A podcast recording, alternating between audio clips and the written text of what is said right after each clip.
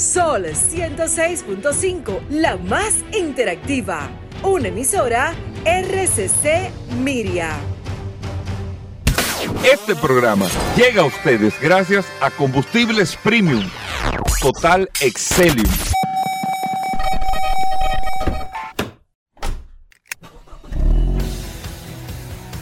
Bienvenidos al programa número uno de movilidad en la República Dominicana. Vehículos en la radio.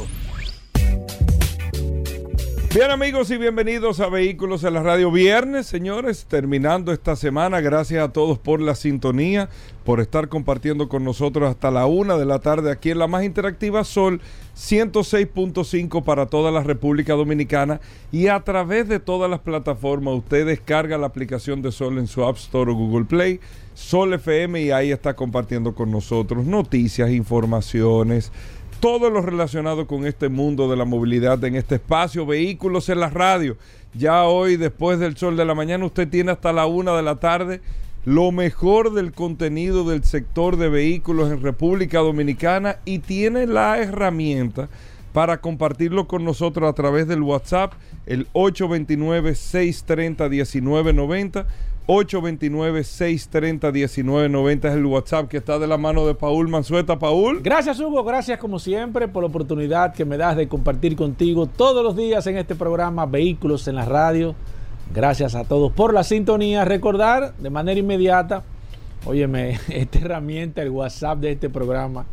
Ayer de nuevo, Goberas, una avalancha de personas que se están registrando a todos los días, Paul, ¿eh? de esta maravillosa herramienta. Tengo que confesar, como siempre lo digo, que me ha sorprendido mucho, porque todos los días, días más, días menos, pero siempre se agregan personas a este WhatsApp de este programa Vehículos en la Radio. Gracias por la confianza, gracias por las palabras, gracias por todas esas muestras de apoyo que nos dan a través de esta maravillosa herramienta. Y nosotros hemos puesto esta herramienta a su disposición, señores para que usted tenga un apoyo, para que usted tenga eh, un punto de referencia. Es como si fuera una inteligencia artificial que usted tiene a su disposición en caso de que usted necesite cualquier situación, tenga una situación con su vehículo, necesite una ayuda o una asesoría o un consejo, cualquier situación que se le presente a su vehículo, usted tiene ahí el WhatsApp. No importa que el programa se termine, no importa que sea en la mañana, fin de semana, sábado, domingo, no importa que sea día festivo, al momento que usted necesite algún tipo de ayuda, el WhatsApp está disponible, usted puede con toda confianza escribir y nosotros le vamos a contestar de manera inmediata. Así que hoy es viernes, un viernes sumamente interesante, lleno de noticias, informaciones, novedades, curiosidades y vamos a terminar la semana como empezó este lunes, Hugo Veras, con la bandera bien alta, con la vara alta, como dice, porque evidentemente los viernes siempre comenzamos con el plato fuerte antes del postre. Así mismo, con Irving que está con nosotros aquí. Miren, y vamos, yo voy a hacer un ejercicio de sinceridad. Irving, Paul, con ustedes, amigos oyentes del programa. Y se lo voy a decir claro. Antes de iniciar el programa, aquí estábamos ah, fantaseando, tú sabes, calculando. E, esos ejercicios son interesantes. ¿eh? La mente ociosa, Hugo. Sí, esos ejercicios son interesantes porque Paul viene y salta que el, el ¿cuál lotería es? Ah, el Powerball. ¿El, ¿Cuánto que tiene? 1.700 millones. 1.700 de dólares. Millones de dólares. Eh, y yo sé, porque uno, o sea, tú calculas, Paul y Irving, tú ganaste el Powerball, alguien se lo va a ganar mil y pico millones de dólares. Estábamos calculando primero, tú lo coges todo junto porque ellos tienen, ¿cómo es el esquema que tú me estás explicando? Ellos no, ellos, te dan adopciones de, de, tomarlo todo de un solo, un solo pago o prorratearlo, eh, si mal no recuerdo, creo que a 20 años. Ellos te hacen un prorrateo y te van haciendo entonces un depósito todos los meses, como si fuera un sueldo. Pero un dineral. Claro que sí, te descuentan menos dinero, evidente, claro está, si tú lo, lo, lo exiges, lo lo exiges todo el dinero, te dan menos. Y si tú lo Si tú lo exiges todo, te descuentan más. Te descuentan y más. si tú lo quieres a plazo, te descuentan menos. Te dan, pero más o menos entre un 50 a un 60% es lo que te, lo que te, lo que te pagan. si tú lo quieres todo. Eh, no, si tú lo quieres por, rateado. Casi siempre en menos de un 50% o un 45, un 50 es que te dan si es todo. Si es todo. Si es todo. El te dan la mitad. Sí, claro. Te dije que también que si tú no eres residente en Estados Unidos, que ha pasado con personas que se han sacado premios que no son residentes de Estados Unidos, entonces hay un descuento adicional. Te hacen un descuento adicional también por eso, por no Pero ser como residente. quiera muchísimo cuarto. Ponte tú que te den 500 millones. ¿El qué? De dólares estamos Pero hablando. ven o acá, sea, hermano. Ven acá. pero es una locura. Entonces, pero- eh, y con Irving y Paul estábamos hablando aquí y lo primero que uno se le ocurre siempre, yo me, un, tú te compras un, o sea, empiezas a pensar en carro, en que te compras esto o lo otro y que yo me compro esto, pero todo eso que estábamos hablando, al final esos son problemas. Claro. Pero problema, o sea, problema en el sentido, tú piensas en comprarte, no, yo me compro este Ferrari, me compro este Lamborghini, me compro esta Jeepeta, me compro esto, me compro lo otro, me compro lo otro. Pero te creas una situación de que tú todos los carros no los puedes usar al mismo tiempo.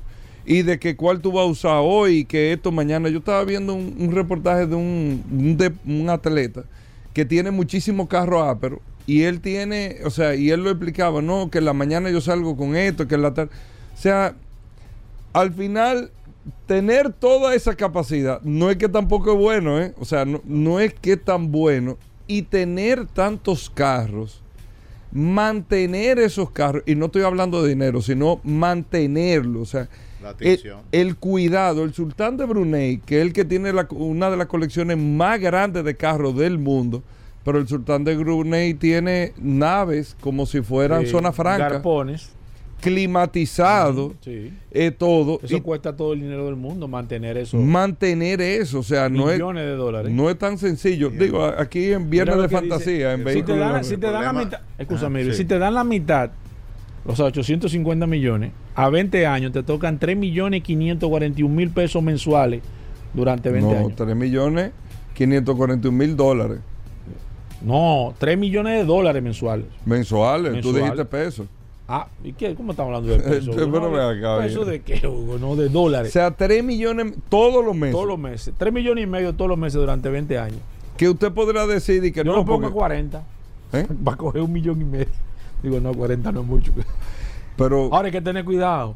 porque tú te pones a pensar, Paul, te cuidado. compraste un Ferrari, te compraste, lo- te compraste todos los carros, ah, pero ¿y después que tú vas a comprar? Ten cuidado, sí. No, ya. Después que tú compras. No, no se pone. Es un tema, viejo, pero bueno, en Viernes de Irving no va a Fantasía. asesorar con eso ahora. En Viernes de Fantasía aquí en Vehículos. No, No, pero bueno, y estamos acá Digo, fantasía en el sentido cualquiera lo puede sacar. Sí, sí, el que lo juega.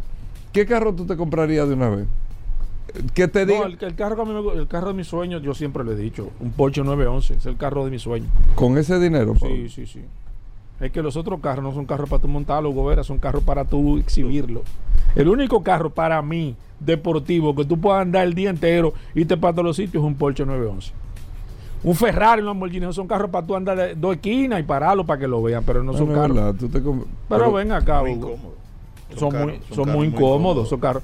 Yo O nunca sea, me- tú recibiendo 3 millones de dólares mensuales, tú te compras un Porsche. Claro, viejo. Claro. Y no voy a comprar que a ti te guste el Dark Blue para no andar ahí con el mismo carro. Pero, pero, pero me compro ese carro porque ese es un carro para el pero tú Y además no es un carro que- que tú dices, ahí va Hugo Vera en ese Lamborghini, mamey. No. Ah, Hugo Vera ve un Porsche 911. ¿Tú me entiendes? Ve como medio bien. Tipo sacó la loto, anda en un Porsche. ¿Tú sabes que yo me compraría? Bueno, con, en carro. En carro. Bueno, y vamos a escuchar a Irving también a ver qué se compraría. Pero en Tú me carro. dijiste carro. Carro. ¿Y qué otra cosa tú te No. Es viernes de La- La fantasía. Jeepeta es una clase G. una G. Yo me Sí, compré una sí, G esas negra dos- con esos son mis, negro. mis dos carros. Una G63 yo me compro. ¿Tú sabes que yo me compraría, viejo? Un avión. No, no, no, un avión. Sí, no. viejo. No, no, no, un avión. No es un gasto innecesario. Un avión así. Innecesario. Sí, sí, sí, porque que tú puedes irte en primera clase a cualquier lado. ¿Para qué te vas a comprar un avión cuando tú puedes volar Sí, está bien. en primera clase? Yo me compraría. No, ahí comienzan los problemas, Hugo. No, Ahí comienzan los problemas. Y un bote, una. No, no, no, no. un Global Express. Tú puedes, tú puedes, tú puedes con eso irte Full. para todos lados. Tú lo alquilas mejor. Ah, déjame para yo escucharte. Pero no. Paul, tú no sabes lo que es eso, viejo. No, no, no, no. Es que, es que ahí comienzan los problemas ya. No, no. Te yo me compraría la. G y un avión. Bueno. Irving, Irving, Me ¿qué- compraría yo. ¿Qué tú te comprarías? Mira, no, no, no había pensado. No, no había pensado. Pero esa es la idea. Esto es viernes de fantasía. ¿eh? Sí, me- yo, saldría, yo saldría a ver vehículos, porque hay muchos vehículos que uno no conoce. Y siempre tú vas a descubrir marcas que tú nunca había, o sea, nunca te había sentado ahí. ¿Tú sabes cuál es el problema de eso? Que aquí, por ejemplo, como yo lo veo, se te prendió un, un chequeño y tú dices, esta marca nada más la venden en, en, en Pero- Brunei. pero tú tienes los sí, cuartos, pero, no sí, pero si es un problema, Hugo. Porque dice, concho, y ahora voy a tener que mandar el carro a un avión. Bueno, No, viejo, pero, pero tú tienes mientras tanto, dinero. tú, tú, tú tienes un carro que, digo yo, Los cuartos no se te van a acabar. A 3 millones de dólares mensuales a 20 años es muy difícil. ese ¿eh? es el miedo mío, que tú nunca piensas que se va a acabar. No, pero realmente tú tienes tantas opciones que esa no debe ser una preocupación. Porque Exacto. si el vehículo se para, y además hay una cosa, eh, Paul y Hugo, los vehículos cada día menos problemas mecánicos presentan. O sea, ya la Realmente. preocupación del funcionamiento de una máquina como tal está despejado. Eh, yo, yo te diría que los fabricantes sienten la confianza y la seguridad de ofrecer una cantidad de años y de kilometraje Sí. arriesgando muchas veces tener, eh, por ejemplo, eh, contingencia como que hay que cambiar un motor, una transmisión eh, eh, y ese tipo de... Por ejemplo, yo hablaba con, con uno de los grandes mecánicos de aquí y me decía, oye, mucha gente no se imagina que hay series de autos, de vehículos, que logran el propósito de tener un buen motor, una buena transmisión, un buen diseño y comienzan tratando de cambiar Hugo eh, y Paul muchas de las de las diría para competir o para llamar la atención de los nuevos compradores entonces se meten en, en nuevas aventuras y esas aventuras terminan en problemas Sí. serios y te voy a mencionar una marca Audi me decía del 2016 para acá la Q7, Q8, o sea, las Q. Complejizaron tanto el diseño, por ejemplo, de, de- de transmisión, que por ejemplo, en Estados Unidos ahora mismo, me decía, hay un mercado enorme de estos vehículos que tú lo consigues por 15 mil dólares, una 2018, 2020, porque hay un trabajo de transmisión en Estados Unidos, cuesta mucho hacerlo.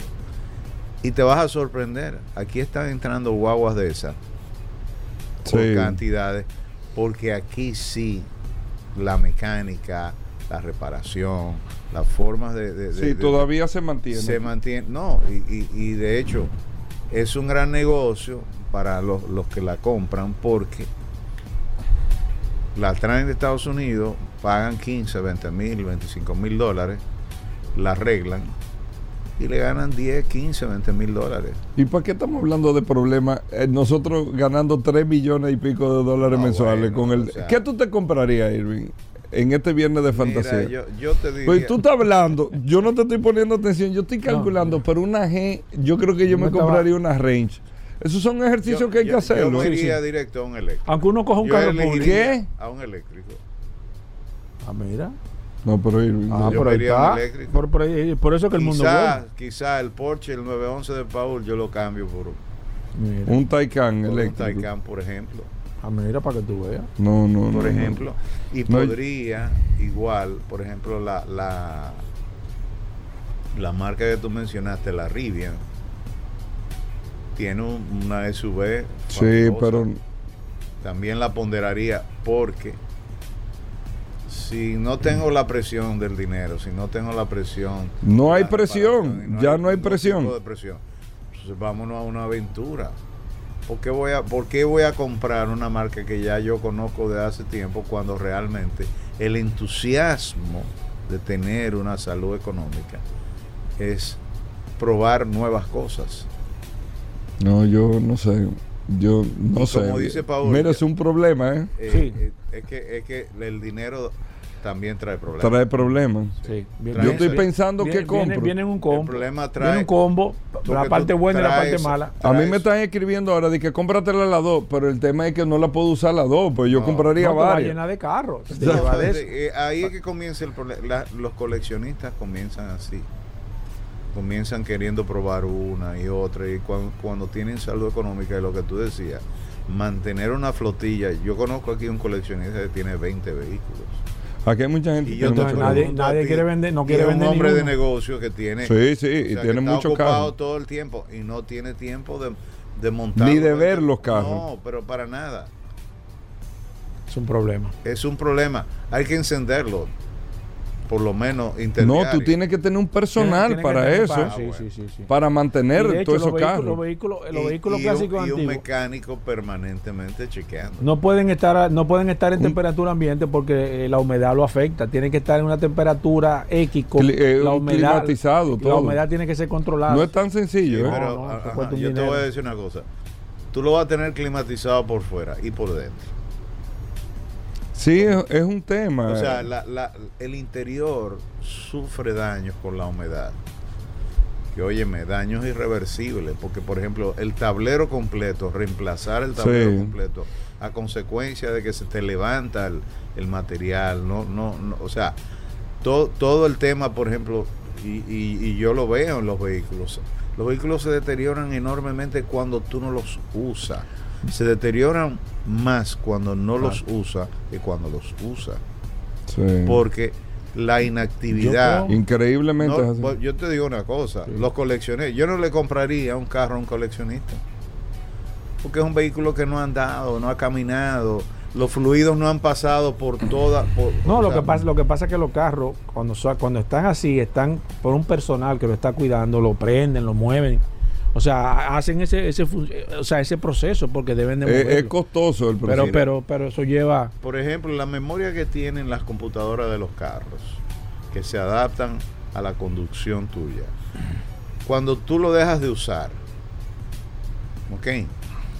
Pierden totalmente la, La configuración. la- la Sí. configuración y por ende la optimización del funcionamiento. Sí. O sea, yo te voy a decir, si yo dejo de usar un carro, por ejemplo, deportivo, que re- regularmente lo- los carros de colección, lo- los, más frecuentes son deportivos, el carro deportivo necesita llegar a ciertos niveles de velocidad y necesita que esa transmisión se mantenga constantemente. Sí, hay que, hay Ah, que bien, darle entonces- movimiento. Entonces, Yo pensando. aunque tú me digas, no, ese carro está como nuevo porque está parado ahí, no sé qué, no sé Tú estás cuánto". hablando yo estoy pensando también. No, eh, Aquí me está escribiendo mucha gente también con el tema, calculando No, qué se compraría. Sí, sí, no. Sí, Aquí hay gente ahora hay- mismo que está mirando para arriba. Yo te voy a decir Pensando. una cosa, más que tener un mecánico, más que tener un personal, yo tendría pilotos permanentes que manejaran esos vehículos. Mi carro. Sí, claro.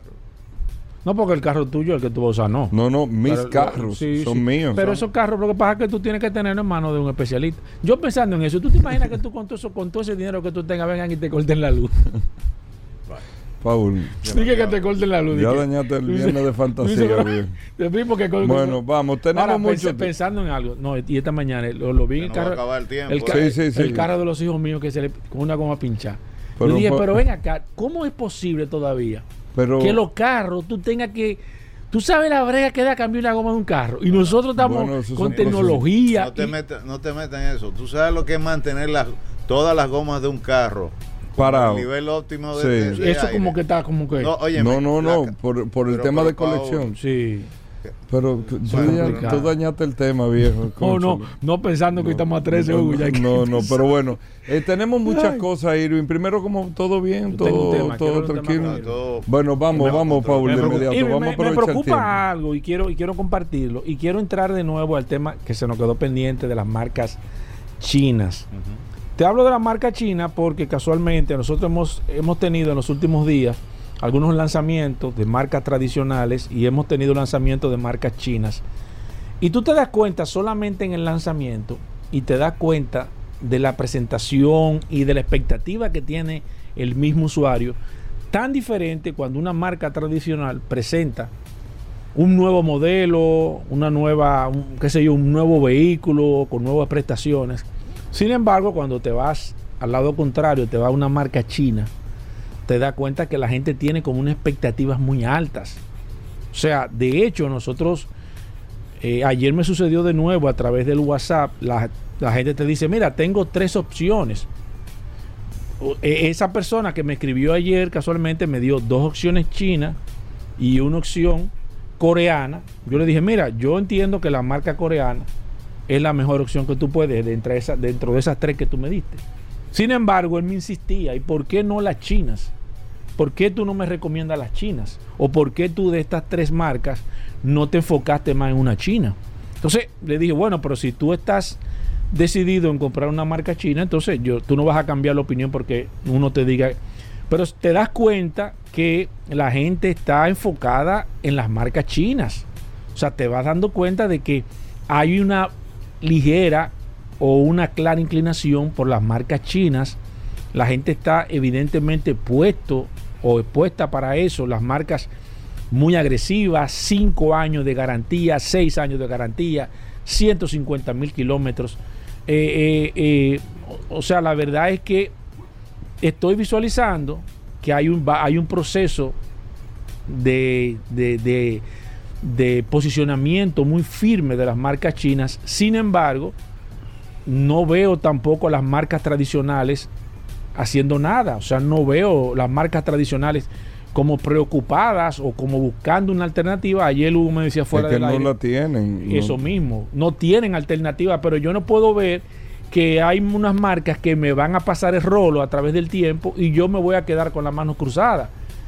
Ahí es, miren mi pregunta, Irving. ¿Qué tú entiendes? Hugo dice que ellos no pueden hacer nada. Yo digo que uno no se puede quedar de manos cruzadas con esta avalancha que viene, evidentemente, con el tema de las marcas chinas. Tú como, como especialista en este caso, ¿qué tú les recomendarías a las marcas tradicionales? ¿Qué tú harías si tú estarías al mando de alguna marca? Mira, la debilidad de las marcas chinas es el branding. ¿Ok? Por eso viene esa consulta de ese eh, amigo tuyo que te dice cuál prefiero. ¿Qué hace Paul Mansueta? Mansueta, con la experiencia que tiene, con, con- con un recorrido tan largo, pues evidentemente dice, yo conozco X marcas coreanas, conozco su trayectoria, conozco los modelos y sé realmente qué yo puedo obtener. En el caso de las marcas chinas hay, una gran, hay un gran signo de interrogación. Y con esto no quiero desanimar a ninguno de los compradores que, que tengan vehículos chinos, ni mucho menos tampoco a los que pretenden comprarla. Pero hay una realidad. Las marcas chinas en República Dominicana no son un accidente. Latinoamérica es el mercado más grande para todas las marcas chinas. El 35% de los autos de las ventas internacionales de autos chinos fueron hechos en Latinoamérica. Más que en Europa. En Chile tienen el mercado, el dominio. Los chinos tienen Bueno. dominio en, Chi- en Chile. Lo que sucede, Hugo, es que Chile tiene. Hay tres países en América Latina que tienen acuerdos de libre comercio con China. Y que yo recuerde son Costa Rica, Chile y me parece que Perú. Esos tres países. Sin embargo, Latinoamérica tiene, yo tengo un dato por aquí, eh, sociedades, es decir, una, una, una actividad muy fuerte en eh, Uruguay, Argentina, Brasil, Perú, Costa Rica. Eh, tienen, eh, por ejemplo, en, en Argentina, la mitad de los vehículos nuevos que se vendieron el, el año pasado hubo, fueron chinos. En Costa Rica. No, en Argentina. Argentina. Ah, En Argentina. muy fuerte eso. Y ustedes saben que Argentina es un fabricante de autos importante. Sí, y una presencia de europeos importante. Sí. Entonces, eh, hay Argentina en- produjo en 21 años eh, menos automóviles eh, y en este caso las marcas chinas aprovecharon ese decrecimiento del mercado argentino y como el problema de Argentina es un problema de una inestabilidad económica muy grande, eh, los precios en Argentina son determinantes. Y la fortaleza de las marcas chinas que no tienen, o sea, un conocimiento de marca. Yo veía, por ejemplo, una cantidad de marcas nuevas que hay. Bestune, eh, eh, ¿cómo se llama? Cherry. eh, todas esas marcas, si tú te pones a pensar, tú conoces la historia de Ford, tú conoces la historia de General Motors, tú conoces la historia de Mercedes-Benz, tú conoces la historia de Volkswagen, tú tienes anécdotas de esas fábricas. Ahora, ¿qué proximidad tú sientes de la marca Cherry, por ejemplo, que es, un- es un- es una marca importante, que vi inclusive un showroom nuevo que abrió, eh, me parece que fue Viamar, que convirtieron lo que era el, el- el showroom de Jaguar. Eh, eh, ye- perdón.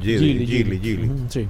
Eh, Cherry es otra marca eh, sí, China también. Pero Jerry, que es una marca muy conocida, o sea, las empresas no se están preocupando por dar a conocer el fabricante. Y hasta que tú no vendas una filosofía como hizo Japón, como ha hecho Tesla. O sea, cuando tú mencionas el nombre de Tesla, inmediatamente te viene su la figura de su, de su fundador. Pero además de eso, viene todo el know-how de las baterías sí. de su fábrica de batería, de las hazañas que ha logrado en, en- en los últimos años con el almacenamiento de electricidad para los hogares, del, re- del, del reciclaje de los cohetes. O sea, hay todo, ¿cómo decirte? Hay toda una historia que contar alrededor de eso. Entonces, ese gran vacío que producen marcas que están prácticamente plantadas sobre la base de que yo soy más barato y más económico que nadie y estoy ofreciendo más que todo el mundo. Entonces el, el consumidor se pone chivo y dice, pero ven acá, ¿y realmente qué hay detrás de todo esto? Sí. ¿Por qué los otros fabricantes no pueden ofrecer lo mismo? Eh, y, y yo estoy viendo, por ejemplo, fabricantes chinos especializados en mercados específicos, porque están apostando el volumen. ¿A quiénes le está tirando las marcas chinas? A Hyundai, número uno, a Nissan, a, eh, eh, igualmente a las marcas coreanas, a, a la misma, eh, eh, perdón, la que Kia. trae, eh, Kia, porque hay fabricantes especializados en, en pequeños SUV de bajo costo. Yo veía los precios, 21, 25, 29, 34, 31. O sea, están en ese rango de precio y están posicionándose a- ahí precisamente en un vehículo de bajo costo, muy bonito, pero al- a la vez también, ¿tú sabes qué me preocupa, Pablo? La confusión tan grande que genera esta gran cantidad de modelos diferentes. Entonces son gamas muy amplias. Si tú analizas, por ejemplo, Fiat tiene solamente cuatro modelos que es su talón de Aquiles. Y es una de las marcas más amenazadas en Europa por las marcas chinas. O sea, según los estudios indican que un fabricante como Fiat, que el 47% de las ventas del- de, de Fiat son locales, es decir, de- dependen de Italia. Entonces, pero tiene nada más cuatro modelos, pero también el tener 10, 15 modelos. Yo todos los días veo modelos nuevos de marcas que ya tienen en el mercado un buen tiempo. Entonces, hay una complejidad. Y yo, ¿tú sabes qué me preocupa? Los chinos no tienen experiencia mercadeando productos.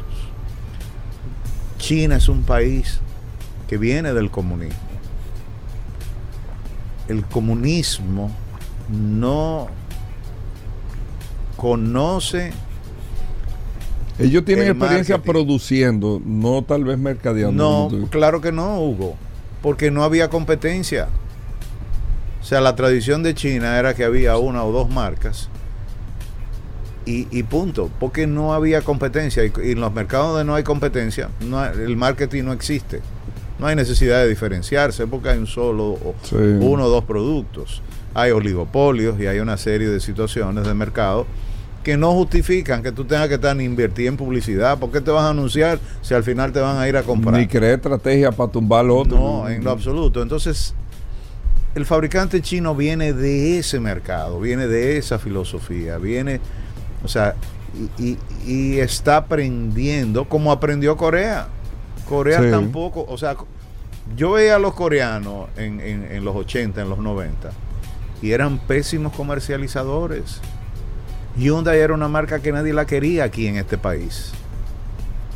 Hasta los otros días. Hasta era los así. otros días era así. Es más, cuando los hermanos Lama se dividieron, al que le dieron Hyundai, se sintió que, era no el más nada. perjudicado. Exacto. Mitsubishi era, era el gran, eh, ¿qué te digo? El gran trofeo.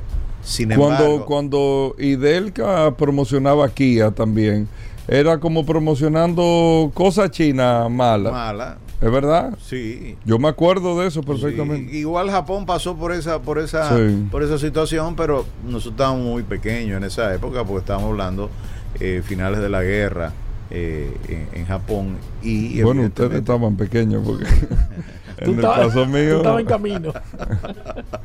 en el pero, caso mío, pero mira, para concluir el tema, eh, eh, hay, hay mucha información eh, sobre lo que está sucediendo.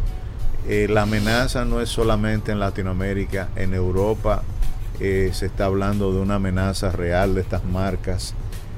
Preocupa mucho el hecho de que yo particularmente estoy viendo que no solamente vienen marcas eléctricas chinas, la Best Tune tiene vehículos de gasolina que están llegando aquí 2024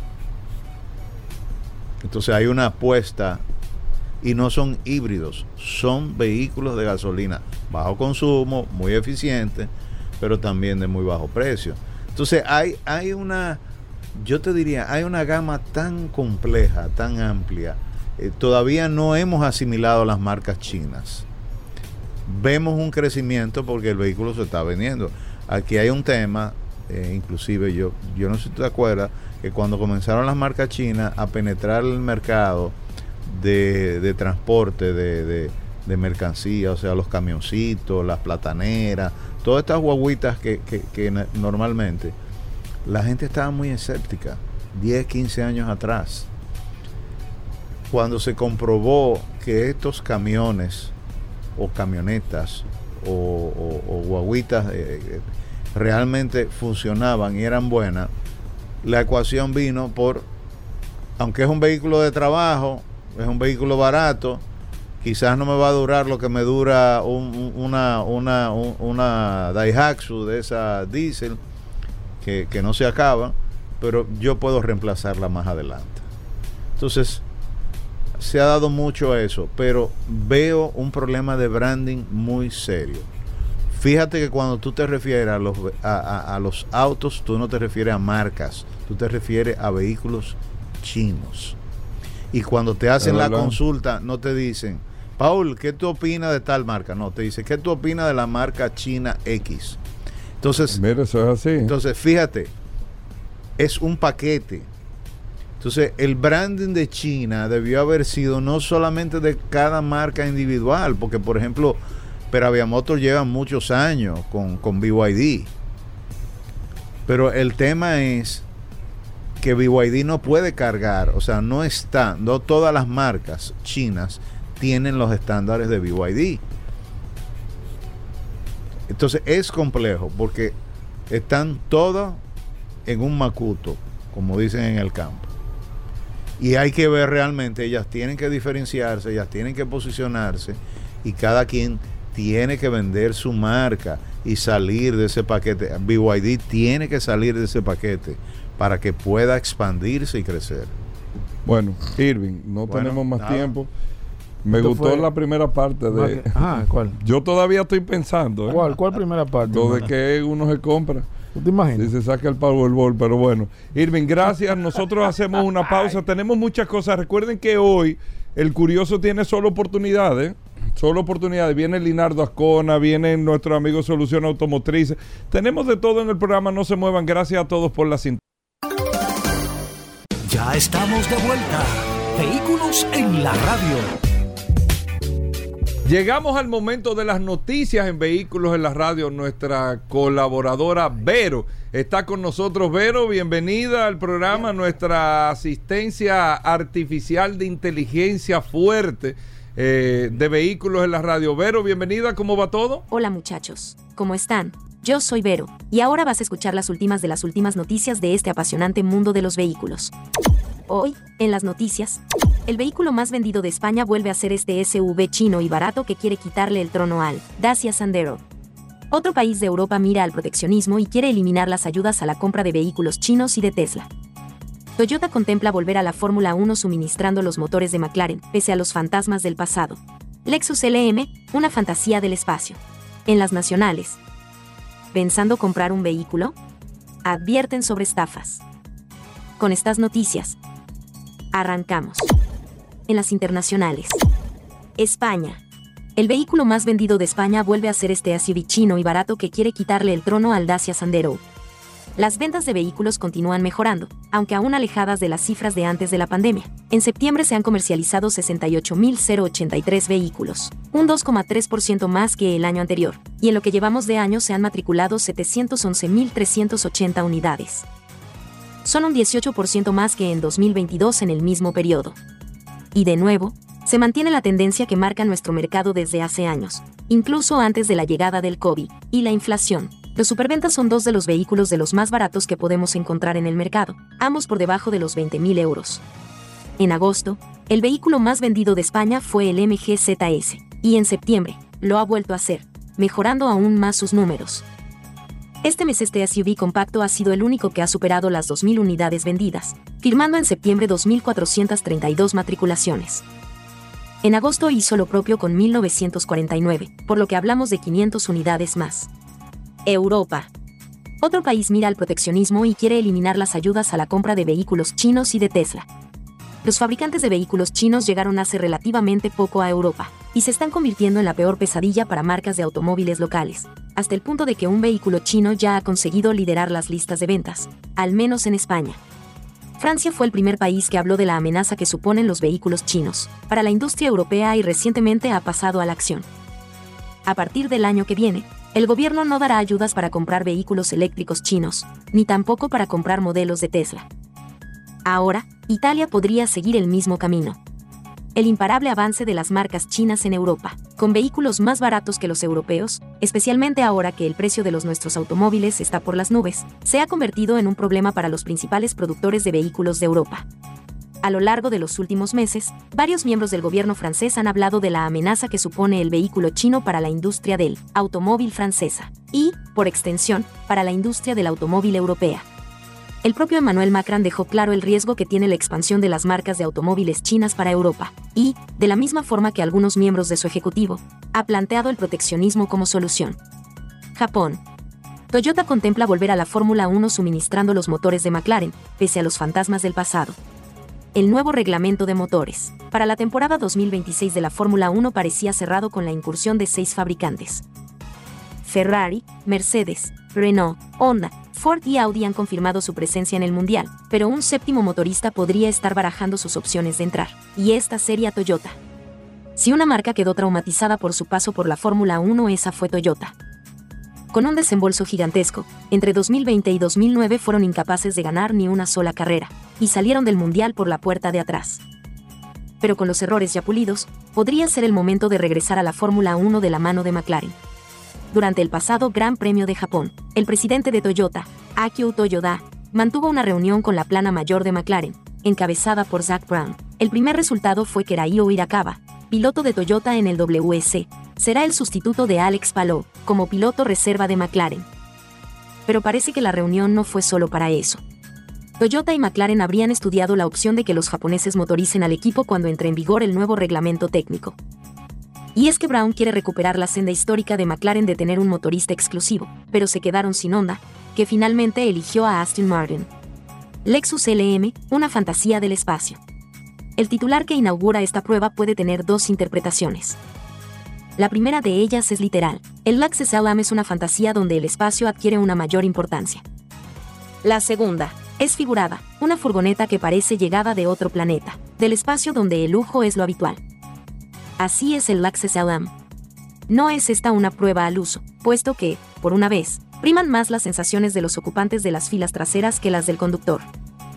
El Lexus LM es un vehículo asentado en la plataforma GACA, la misma que usan los Lexus RX y NX.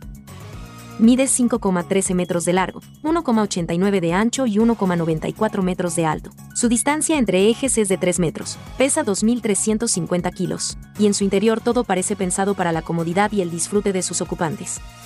En las nacionales. ¿Pensando comprar un vehículo? Advierten sobre estafas la Asociación Nacional de Agencias Distribuidoras de Vehículos, ANADIVE, advirtió y se desligó de la nueva modalidad de estafa denunciada en las redes sociales, utilizada por delincuentes, en la compra y venta de vehículos a crédito por particulares. El presidente de la entidad, César de los Santos, aclara que esas acciones dolosas no están relacionadas con las empresas organizadas y afiliadas en esta asociación, que agrupa 400 empresas, que se dedican formalmente a la importación, distribución y comercialización de automóviles, localizadas en toda la geografía nacional.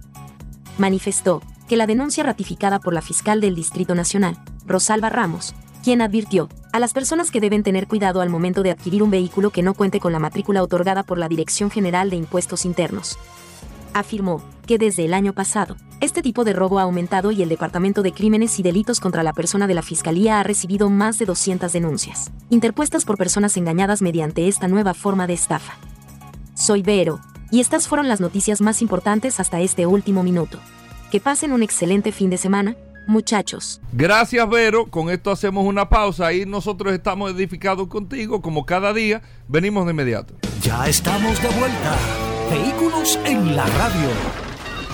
Comunícate 809-540-1065.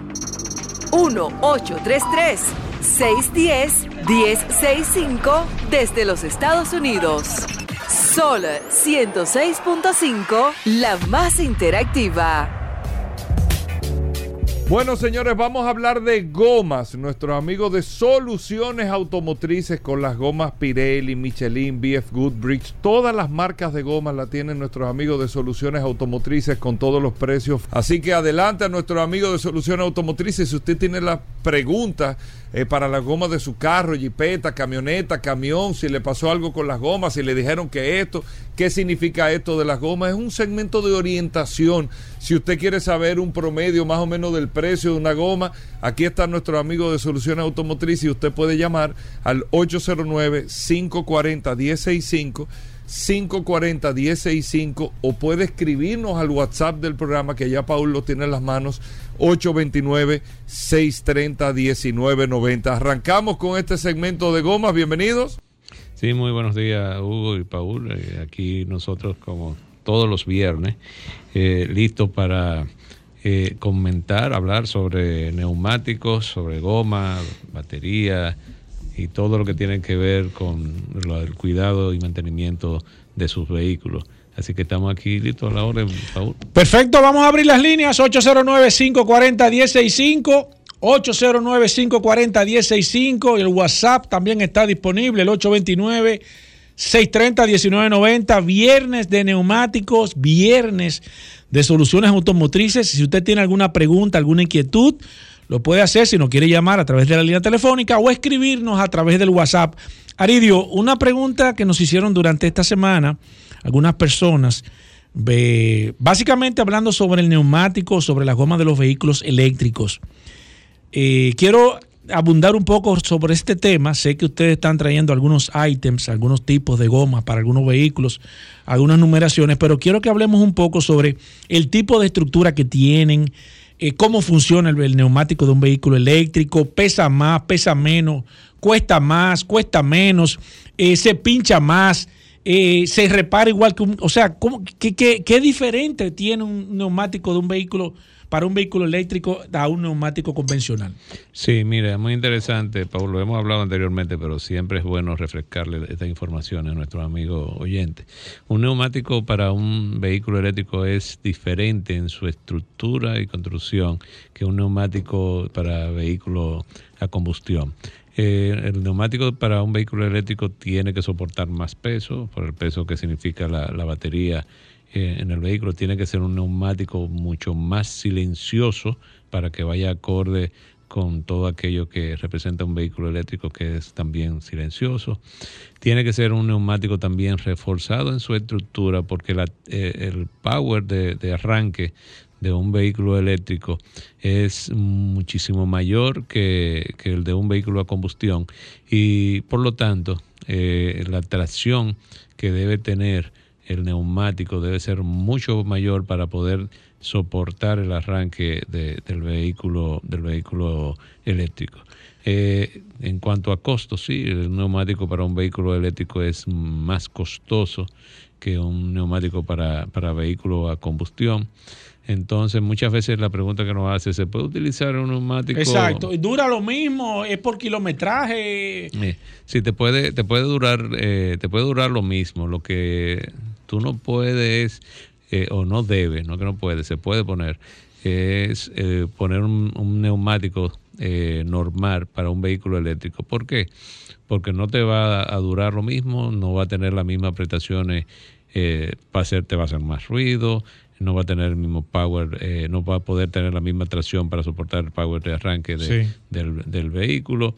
Y con el peso, a- al no ser un neumático preparado para, para soportar esta cantidad de, peso, entonces también se va a desgastar mucho más rápido que el neumático normal. Vuelvo reitero, no es que no se pueda utilizar, tú lo puedes utilizar, pero sabiendo que Claro. el neumático... ¿Qué va a hacer? ¿Va a durar menos? Va a durar muchísimo menos, va a durar muchísimo menos que un neumático que un neumático que venga eh, ya eh, construido para ser utilizado en un vehículo eléctrico. Perfecto, voy con el WhatsApp 829-630-1990. Nelson Pérez nos pregunta aquí, ¿cómo identifico un neumático eh, para un vehículo eléctrico? ¿Tiene alguna seña, alguna Sí, marca eh, sí. diferente? ¿Dice alguna letra o qué? Sí, sí, las diferentes marcas lo identifican eh, con diferentes nombres de, de diseño, pero generalmente la letra E, la letra E de, de Electric, eh, viene, eh, se lo ponen a, a- a los neumáticos para, para vehículos eléctricos. Por esa letra generalmente usted puede identificar que es para, para vehículos eléctricos. Perfecto. Felipe nos escribe aquí que en el caso de, y una pregunta bastante interesante, Aridio, ¿cómo funcionan los neumáticos para las motocicletas eléctricas? ¿Viene más o menos el mismo sistema o son neumáticos eh, normales que se le montan a las motocicletas eléctricas? Sí, en, en la motocicleta eléctrica es algo parecido, no tan complejo como para vehículos eh, eléctricos, porque la parte del sonido ahí no, no es tan importante el sonido de la motocicleta. Exacto. Eh, no, no, y el peso tampoco es tan, tan importante, pero sí, sí es importante por la parte que tiene que ver de, la tracción, de que se utilice un, un neumático un poquito diferente que, que el neumático convencional. Perfecto, sigo aquí con el WhatsApp 829-630-1990, viernes de neumáticos. Mira, me está preguntando Raimundo aquí que por qué Soluciones no ha hablado del tema de los especiales, que anda buscando un juego de goma, Aridio, que qué pasa, que no, No. te ha escuchado a ti, que cuando él escuche esa voz, él automáticamente está pensando ya en un especial. Eh, ¿Qué está pasando, Aridio? Sí, sí, nosotros, recuerden que nosotros siempre tenemos precios muy competitivos y muy buenos precios y con buena calidad y marca durante todo el año. Ahora bien, eh, por ahí viene ya un viernes, Sí. un viernes negro. eh, todavía, están preparando, Todavía ¿verdad? falta un mes y algo. Entonces, sí, vienen sorpresas como todos los años nosotros hacemos. Pero si necesitas tu neumático, no es ponga tu vida esperando un especial. Exacto. Eh, compre, cualquier cosa nos llaman y nos ponemos de acuerdo ahí en el precio. Claro que sí. problema. Robert Sánchez nos escribe aquí, eh, hablando de, de vehículos diferentes, el tema de los vehículos estos que están utilizando ahora mismo en la frontera, Aridio. Ese tipo de neumáticos que utilizan esos camiones que son, no sé, como blindados, de artillería, que cómo funcionan esos neumáticos, que si son gomas normales o si son gomas especiales o con, tienen algún tratamiento, alguna protección. Desconozco ese tipo de... Sí, los neumáticos que se fabrican, sobre todo para los camiones, Ujú. equipos pesados, eh, son neumáticos eh, hechos exclusivamente para esos equipos. Le llaman neumáticos eh, mili- military, le Ajá. identifican, sí, sí, inclusive, inclusive las ¿Y qué fábricas- diferencia tiene, Aridio? la- son neumáticos reforzados, son neumáticos que son eh, construidos también para eh, eh, transitar por terrenos inhóspitos, por terrenos ya que... que- ¿Se pinchan igual que un vehículo normal se- o tienen una no, no, protección? bien- vienen, vienen con protecciones para que se pinchen, se pinchen menos. En ocasiones eh, se le pone un producto que prácticamente blinda el, el neumático. Entonces son, son neumáticos preparados. Inclusive, inclusive disculpa, cuando Sí. nosotros ponemos los pedidos de este tipo de neumático a fábrica, eh, tenemos que tener una autorización. El, el fabricante pide una autorización Ajá. Sí, para, para, Para poder importarlo. Para poder importarlo. Eh, los, los fabricantes ya... o sea, eso no se lo venden a cualquier persona. De que voy a pedir cuatro gomas para un. No. No, ni siquiera para, por ejemplo, nosotros eh, suministramos neumáticos para, para los vehículos de bomberos de los aeropuertos y cuando ponemos estas órdenes a los fabricantes, eh, nos Lo de bomberos también. Sí, sí, nos piden, nos piden que le mandemos algún tipo de autorización para podernos facturar esos neumáticos. Esos neumáticos no se lo venden a cualquiera entonces. No, no, de manera particular. No se, le, no se lo venden. No se lo venden. Los Por lo, menos, por lo menos lo- los fabricantes reconocidos no se lo venden. Exacto. Por ejemplo, los neumáticos para aviones, Aridio. También sucede lo mismo. O sea, yo quiero comprar cuatro gomas para un. Eh, ¿Ustedes tienen capacidad? ¿Lo han hecho? ¿O cómo funciona ese proceso? Quiero comprar cuatro gomas para un avión. Mira, eh, generalmente las fábricas, los fabricantes de, de aviones o las líneas aéreas eh, hacen sus contratos directamente con, con los fabricantes de neumáticos. Ok. Ahora bien, ¿qué es lo que pasa? Muchas veces los eh, neumáticos para eh, que desechan las líneas aéreas se utilizan en carretas de, para, para, para ingenio. Sí, sí. Y esos son los neumáticos que, que Son los preferidos. que llegan aquí, sí, sí, sí, pues son neumáticos con, con una cantidad de lona Impresionante. impresionante y entonces eso evita que esos tocones y esas eh, eh, que, que no que no penetren ningún tipo de, de objeto en ellos y se pinchan menos que los neumáticos tradicionales. Perfecto, voy con el WhatsApp. Ramón Cruz nos dice, hola Aridio, eh, ¿los neumáticos para vehículos híbridos son iguales a los convencionales o funcionan como los neumáticos de vehículos eléctricos? Mira, interesante. Eh, mira, para los vehículos híbridos eh, no, es, no es tan exigente como el, que el, El caso del eléctrico. Exacto, ahí no, no, no hay ningún tipo de, de, de especialidad en el neumático que, que se vende. Puede utilizar un neumático, un neumático normal, porque la cantidad de, de batería que tiene no es tan alta, o el peso de la batería Sí, no, es tan, sí. no es tan alto como el peso del vehículo eléctrico. Perfecto, sigo aquí, 809-540-165. Si usted quiere llamar vía telefónica, hoy es viernes de, de neumáticos, viernes de lubricantes, viernes de, de baterías, viernes de chequeo de su vehículo. Si usted tiene alguna situación y quiere hacer una, una pregunta o al WhatsApp, como hizo Omar Medina, que nos escribió, dice, necesito comprar unas gomas 215-60-17 para un Nissan Leaf. Eh, no, dice, oye lo que dice, 215 60 17 90 V Ujú. para, un Nissan Leaf, un vehículo eléctrico, Aridio. Sí, sí. Se nosotros- puede, eh, Sí, nosotros tenemos ese neumático allá. El precio no te lo puedo dar por No, aquí. no, lógico, lógico. Pero puede llamar al 809-533-3999 y con muchísimo gusto eh, allá te dan el precio y te orientan. Creo que tenemos varias opciones en ese tamaño de neumático. Ajá, para, para vehículos eléctricos. Sí. Mira, Alejandro Fernández nos pregunta, ¿y el tema de las, las ambulancias? ¿También necesitan un, un neumático especial? Sí, el tema de la ambulancia eh, no tanto, no. El, la ambulancia lo que sí necesita es un neumático con una mayor capacidad de peso. Eso sí es De importante. peso por el tema de los, que, de los Sí, equipos. De los equipos que, que llevan. Eh, generalmente, por ejemplo, un neumático para ese tipo de, de- de equipo, eh, supongamos que no se utilice para ambulancia, es de cuatro lonas. Eh, para la ambulancia generalmente se necesitan de seis o ocho lonas. Perfecto. Esa es la, la diferencia. Voy con esta. Buenas. Sí, una, una preguntita para, para Sí, el adelante, señor. Eh, eh, yo compré cuatro gomas Michelin Defender por Amazon. Mi pregunta es, ¿ese neumático tiene garantía de algún distribuidor aquí en República Dominicana en caso de algún desperfecto?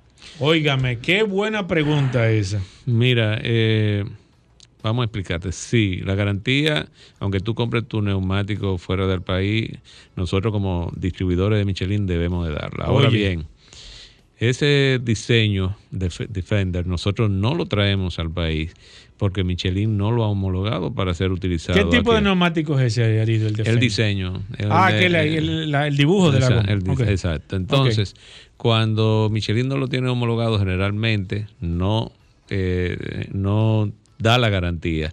Si es un neumático, por ejemplo, que nosotros lo traemos y te lo compra fuera, eh, con un diseño ya aprobado por Michelin, entonces sí la, la garantía procede. Pero cuando, cuando no es homologado para ser utilizado en el país, generalmente no procede la garantía.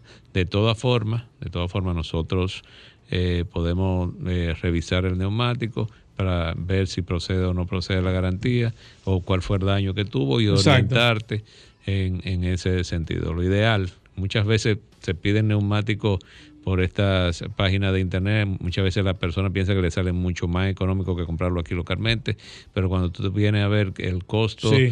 el costo de, de- de instalarlo, el costo de alinear el vehículo, el costo de balancearlo. No, y lo más importante es lo que tú dices de la garantía. la garantía, muchas veces entonces la gente no lo toma en cuenta, piensa que se están ahorrando 50, 60 dólares. Y están poniendo el juego, eh, en, juego quizás el precio total del neumático. Ah, en caso de. Así es. Aridio, ¿dónde están las tiendas de soluciones automotrices? Sí, nuestra tienda está ubicada en la, en la avenida Romulo Betancourt 347 en Bellavista, nuestra sucursal ubicada en la avenida Ortega y Gasset, esquina Franfeli Miranda en Naco, nuestro centro de servicio Michelin ubicado en la avenida Winton Churchill, esquina Charles Sommer, ahí en Automor. Nuestro centro de servicio también ubicado en la avenida Pedro A. Rivera, número 65, en La Vega. Y nuestro centro de servicio ubicado en la avenida Barcelona, número 1, en Verón, Bávaro.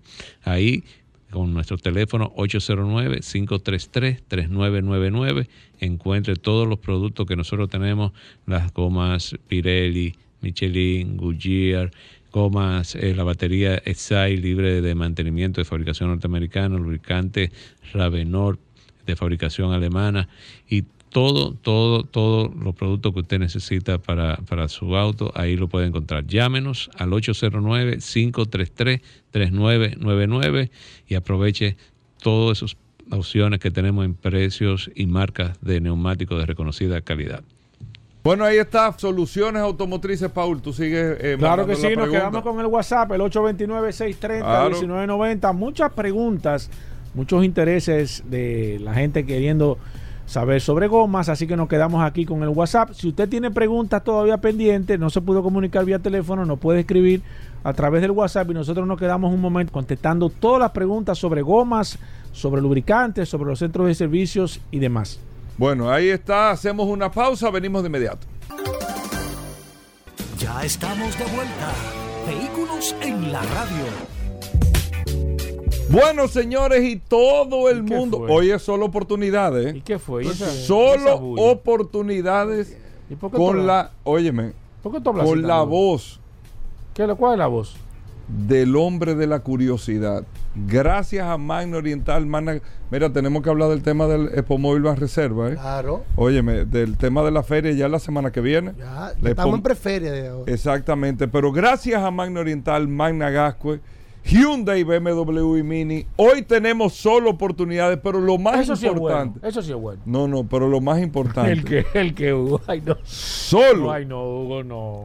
Este, No, no, este segmento. No en- crees expectativas tan altas. Enfócamelo, enfócamelo, entre José. historia y curiosidades. No, no, no. Solo No curiosidades. Bienvenido. Rodolfo, el hombre, eh, el hombre historia. No ponga eso tan- esa vara tan alta que él no va a poder llegar ahí. el Hugo. Nuria Piera de los carros. Ey, ¿Cómo? ¿Cómo así? No, no, en el sentido de que tú. De la investigación periodística. De la investigación. de Ay, Hugo, no compare eso. Por yo no relajar con eso. No. que o sea, déjame yo no, mejor no relajar. No, no, no. Rodolfo, bienvenido al programa.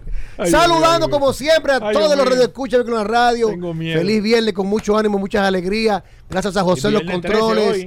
Hugo Ver, viernes 13, Viernes viernes, 13. duro. Mierda, no Sí, viernes 13. sí, ahí salió una foto de él, del amigo de Óyeme, Jason. Mira cómo ¿Recuerda la de cosa- ¿Cómo que- oye? se Con? Freddy Krueger, Miedo, como estaban los dos en la Freddy película. Krueger no bailaba un día como No, no, era pues, Jason. Hay Se películas. se Sí, sí, sí, sí, sí. Hicieron una película de Freddy Freddy Krueger y Jason. Dándose trompa. Jason versus Freddy. Sí, pero Freddy. Krueger, mira, hey, mira. Óyeme, Se dieron duro. Freddy versus Jason Se dieron. fue eh, la respuesta a más a décadas de una generación como la mía que siempre debatía eh, eh, eh, en, los ambientes de quién gana, si Freddy o Jason. Tú sabes que la única, la única Había una que- generación que debatía, La- o sea, tú veías la película de Jason y veías a Freddy Krueger y había un debate Sí, siempre sí, ahí. No, yo ¿Quién creo gana? que, ¿Quién gana?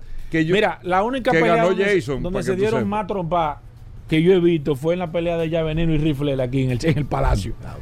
Fue la única, la única pelea que yo he visto que se han dado más trompa. Ahora fíjate que eran. ¿Tú no ves? pero ¿qué tiene que ver eso con Mira Cuando lo que llama la cuando atención. lucha, Hugo, Eran películas de un presupuesto básicamente bajo, que no se invertía tanto. Porque que salía Jason con, la- con el machete, por hermano, mire. Cuando salía Jason con ese machete, había que No, la habilidad. Que no ¿tú había mucha- ¿Cuál era no- la habilidad de Jason? No, que Jason caminando. Nunca se quitaba la careta. Tú huyendo. Pero Mano, mira, pero. ¿cuál fue? Tú, ¿Cuál sabes, era? tú salías en un carro. ¿Cuál era la incógnita? Y él iba caminando. ¿Cuál Y era la incógnita? Con la bota. Y al paso. Sí, sí. Oye, la incógnita era que le daban unos tablazos y le quitaba media máscara, pero nunca entera. Tú estabas loco por verlo sin la máscara. Oye, ¿cómo se ve que tú no viste la película? Claro que le quitaron la A lo último. Dos veces. Ah, pero, pero dos veces. ¿De cuántas series? ¿Cuántas viene Sí, de sí, 13? sí, sí. De 10. Sí, por lo que te estoy diciendo, que era ¿Sabes el que ellos exageraron al final llevarlo al espacio? Porque. No, ya no, ya no, porque Sí, no no, sabían ya, ya. lo que iban a hacer. Ya en la tierra había acabado con todo el mundo. Digo, vamos a llevarlo para el espacio, viejo, porque ya aquí acabó Yo hasta, creo que eso fue un hasta adefesio. con Freddy Krueger. Sí, sí. No, pero Freddy versus Jason, de verdad. Sí. Era una de las. O sea, en No, los yo creo- yo- 80 yo y en los ese fue 90. El versus más grande que se hizo en película aquí. No, no, pero. Porque esa los- gente, yo duran como 20 minutos. Hugo golpes. nadie durmió igual. Porque Porque ninguno de los dos se moría, Hugo. Oye. Era trompa y trompa. de- no después que yo vi Freddy Krueger, más nunca he vuelto a dormir igual. Hasta el taquillero salió. Nadie durmió bien después de eso. Salió herido, ¿Eh? viejo. Después que tuviste a Freddy Krueger, nunca dormiste igual en tu vida. Mira. No, porque fueron tantos golpes Hay que al una escena. Esto es un viernes de cine. Hay una escena épica con Freddy Krueger. Que sale de la barriga. No, por ¿Qué Dios. Ustedes no, ¿Tú no viste eso? ustedes- ¿De porque ustedes no O sea, que detallan nació la, Le Freddy. la película. salió a uno una pesadilla como que de adentro. Sí, pero, pero, Ah, pero Freddy. Ah, Freddy. Freddy. pero hay una escena, hay una escena de las escenas que más miedo Épica, ha dado épica, del épica, cine épica. es cuando Freddy está di que tratando de salir por la pared de atrás y tú durmiendo. Sí, es dura esa. Esa fue una de las escenas Sí, más de que se, que se movía la pared. Ajá. Sí, no, las paredes no, la pared de Lo atrás. que pasa es que Freddy, Freddy Krueger, como tenía, era entre sueño y realidad. Sí. te ponía a y la pensar. niña frente a la casa Sí. brincando y, y cantando la canción. Sí. Pero bueno, eh, eh, primero, eh, ¿por ¿qué estamos hablando de películas de misterio aquí? No, no, es que hoy es viernes 13. Ahora tú ves Sí. Jason, no da miedo. Si tú la ves ahora, pero no te da miedo. no- Antes te daba Yo no miedo. sé si tú viste una, una broma que hicieron. Que era un tipo de, de un lago, viejo. Había un grupo de gente, había, y, y me- y se El metió un tipo. Crystal Lake, viejo. Se metió un tipo en el lago y salió caminando con la máscara. uh, y ahí dejaron los los los barbecues y todo. Tú hiciste un relajo, Oye, pero, pero estamos. pero espérate, espérate. Eh, no sé por qué estamos hablando de ese tema. Ahora, Primero, el- si el curioso se pone una careta. curioso. eh, eh, dime de Spomóvil la Eh, reserva. ah, Bueno, como siempre, estamos en Expo Móvil Van Reserva, señores, la feria de los dominicanos, donde usted va a poder llevarse su vehículo con un 10% de inicial, hasta 7 años para pagar, y tu primera cuota inicias a pagarla en febrero del 2024. Tenemos una amplia exhibición y modelos disponibles para entrega inmediata de Hyundai, BMW y Mini. ¿Qué tenemos de Hyundai? Tenemos Venue, tenemos Cantus, tenemos Gran i10, tenemos Tucson, tenemos Santa Fe, tenemos Palisade. Así que tenemos la gama completa de la marca Hyundai para entrega inmediata en Epomóvil Ban Reserva. Nos puede llamar o escribirnos al 809-224-2002, 809-224-2002 y recuerda que Mano Oriental está en la avenida San Vicente de Paúl, esquina Doctor Octavio Mejía Ricard. Pasa por nuestra sucursal, realiza tu test drive, elige el modelo de tu preferencia y aplica para esta Expo Móvil Ban Reserva, donde tu primera cuota la vas a pagar en febrero del 2024. Tenemos a Managaco en la avenida Independencia, frente al Centro de Ginecología y Obstetricia, donde también tenemos un taller autorizado para los mantenimientos preventivos de Hyundai.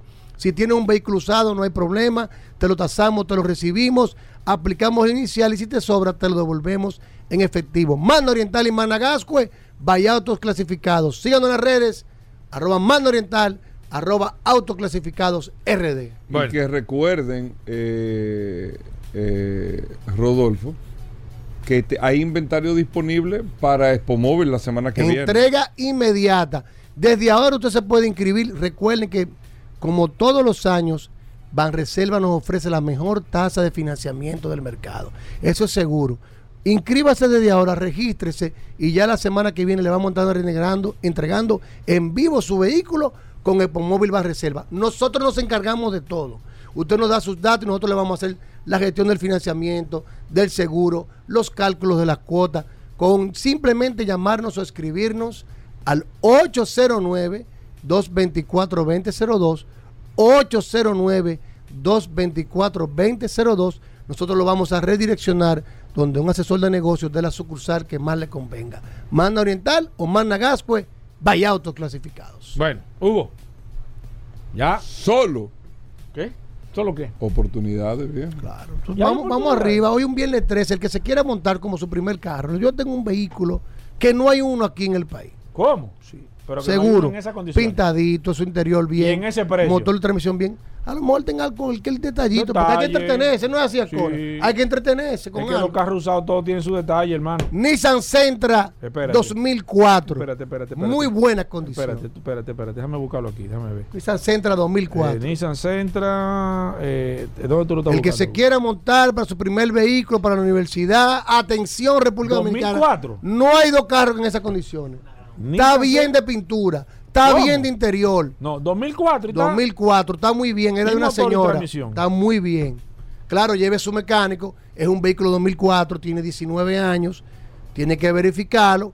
Pero tú sabes. Tú Pero sabes lo vamos a dar aquí, ¿saben cuánto? tú, espérate, espérate. No, no, no, espérate. yo lo tiro de una vez. Espérate, espérate. Tú sabes, tú sabes que ese carro. Busca ahí desde el 2000 para adelante. Tú sabes que ese, ese carro tiene una ventaja. Que No carro- dos así. Ese carro. Esto no dice que Vladimir, que Ey, es Hugo, oferta, no olvídate de eso. en este programa. Está en otra cosa. Déjalo en este programa, espérate. Está en Pedernales, eh, espérate. Cabo Rojo. 2004. 2004, ¿Qué color gris claro, interior gris, automático, tiene multilock, pintura, está excelente de pintura. Pero, pero, pero. Está bueno. Sí, no, ya, ya, ya yo, bueno. ya yo lo vi, ya yo lo vi. 230 mil pesos. ¿Cómo? 230 mil pesos, un regalo. Ey, pero se ve bien estás carro. mirando así. Es un regalo. Mira, está bien, ¿eh? Pero está- 230 pero mira cómo está el mil carro, pesos. viejo. Está nítido. Pero está nítido. ¿Y por 230 qué no le mil pesos. ¿Por qué no le quitaste los vidrios? No lo, no, no lo quitaste los Dos- vidrios. no empiece porque, con- porque siempre que que 230 venderlos. no, da- no hay beneficio ni siquiera para quitarle. el- 230 mil pesos más el traspaso, te lo llevas. Rómulo Betancourt, número Ey, pero está 637. bien. Te estoy diciendo, está bueno. 230 mil pesos. Y mira cómo está publicado. No, Rómulo. Betancourt, número Ni- No 637. tiene ni detalle ni nada. Te estoy diciendo. Una esquina ante la Luperón, sucursal de autoclasificado, división de usado. Rómulo Betancourt, número pero 637, una esquina delante de la Luperón. Solo hasta hoy a las 6 de la tarde. Mañana el precio son 265. Así que está publicado. Ey. 230 mil pesos el día de hoy. eso es una bien. Para que oportunidad. usted se monte hoy mismo. Es una oportunidad. Dile a Bomberito. El traspaso no está incluido, ¿eh? El traspaso no está incluido. Claro que no. ¿Cuánto es el Do- traspaso más o menos? El 2% del valor de la tabla no lo tengo y los 6.900 del abogado. Punto que sea como 10 mil pesos. Ey, pero bien. Rómulo Bien, Betancourt, número 737. Está Escribe, bien. le vamos a estar mandando la foto de la resistencia. Sí, Él se mándamela, resiste. mándamela, pero mándamela, aquí en público él tiene que mándamela, mandárselo a usted. mándamela, mándamela, mándamela. 809-224-2002. 809-224-2002. Mándamela Ahí ahora está. mismo. Bueno, Bueno, Hugo, señores, despídelo como ya. ustedes que lo han estado Esta esperando. semana está muy buena, Hugo, despídelo. Como ustedes lo han estado Ay, esperando. Hugo, ay, Hugo, ay, Hugo. Como la gente ha estado pendiente. ¿Pero de qué, hermano? Este programa entero, todo el mundo está pendiente. porque sabe que los viernes son los viernes de profundidad. Son los viernes. Pero por que- Irving, tú lo dices. ¿eh? Por no, Irving. no, los viernes, no, no, no. Porque el curioso los viernes viene de un trabajo que, que empieza el sábado Tú anterior. Tú sabes lo que tiene que hacer curioso, invitarnos a comer hoy. Eso es lo que él tiene que hacer. Vamos arriba, aquí no hay miedo. ¿eh? Eso es lo que él tiene que hacer. Eso es lo que él porque el tiene. Oye, yo- intercambio con la con la, con Y- la cuestión Sí, de la carne, de eso se cayó. Y, y ayer, ayer, yo- y ayer que hubo. ¿Ayer qué? Sí. Hubo un desayuno aquí, Sí, sí, sí. No, no, aquí no, aquí no. En la oficina. en la oficina. Exacto, exacto. En la Bueno, oficina. En la oficina. Solo, Aquí no. solo. Ay, Hugo, no. Curiosidad. Mira, Gobera, tú sabes que eh, últimamente los radioescuchas están escribiendo a la resistencia, pidiendo que el curioso abunde de temas interesantes para Es ellos. esta prueba, sabes. Y no, no escribieron para que habláramos de la historia de los semáforos. Aquí lo habíamos hablado hace un tiempo, pero es bueno siempre refrescar. ¿De dónde viene la palabra semáforo, Gobera? Bueno, ¿Pero de dónde viene? bueno, este es el pupitre caliente, Hugo. Prepárate bien. ¿Eh? La palabra semáforo viene del griego sema, que significa señal, y foro, que significa portador, y significa portador de señales. Déjalo ahí. Esa es el- la etimología de la palabra semáforo. A mí deberían darme algo, pues yo soy una educación vial allá. Pero dime. ¿Pero dónde, Hugo? Pero, ¿dónde? esa, esa es la curiosidad. Pero No, ¿dónde, esa es la primera. Hugo, estamos pero- arrancando, estamos en primera. Dije, dale algo. ¿Qué es El eso? primer semáforo, increíblemente, En Londres. en Londres, en el año 1868. No, porque si Oh, tú vas a tirar, vamos yo, arriba. yo te explico. Oh. por, eh, por el, por el, el ingeniero ferroviario eh, John Pick, que lo sacó, lo hizo, que básicamente era como una torre de dos brazos, parecía una sí, se cruz. extendió. Sí, también. parecía- parecía- Y se extendió. Pare- Fue John Pick y se extiende. John Pick Nine. Oye. Mira, eh, eh, eso viene de los ferrocarriles que tienen. Claro, No, y no, tenía, Sí, tenía flojo, un accionar, un accionar que cuando se volvía como una cruz era parar Sí. y cuando bajaba los brazos verticalmente era seguir. Estaba compuesto de dos lámparas de gas que hacían color rojo y color verde, que eran los colores que se usaban en la ferrovía. Sí. ¿Qué sucedió? Era de, de una activación manual y tiene que estar un policía el día entero en eso. Dos meses, un mes después, se instaló en diciembre. En enero, ¿qué pasó con el semáforo? Lo rompieron, se lo llevó. explotó el semáforo, hirió gravemente al policía y ahí hubo uno- un, unos gran disturbios. No fue hasta el año 1910 donde Ernest Sheeran mejoró este mecanismo y lo que él hizo fue que le quitó las lámparas de gas y le puso palabras stop de parar y proceed de seguir. Eso fue ahí fue una modificación que se Sí. hizo. En el año quitó mil- la lámpara por Exacto. que no. En el año 1912, Lester Wire de la ciudad de Salt Lake, Cleveland, volvió al sistema anterior con las luces rojas y verdes, pero ya había salido los faroles eléctricos, instaló los faroles eléctricos, pero también era manual.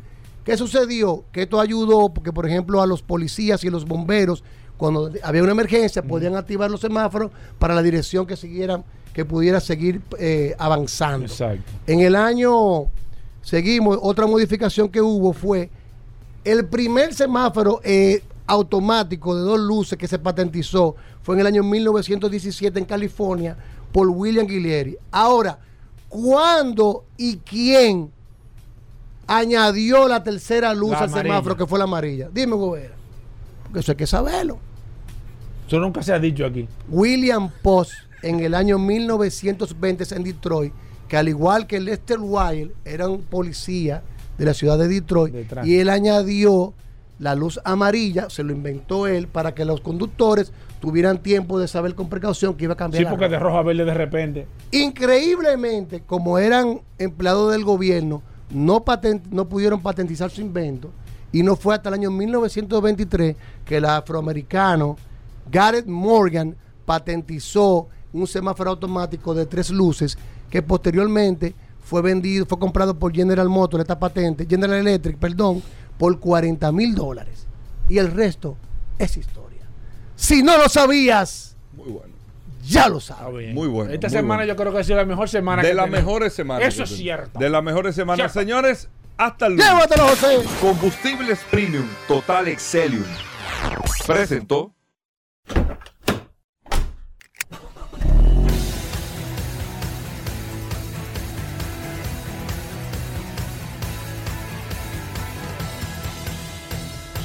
Vehículos en la radio.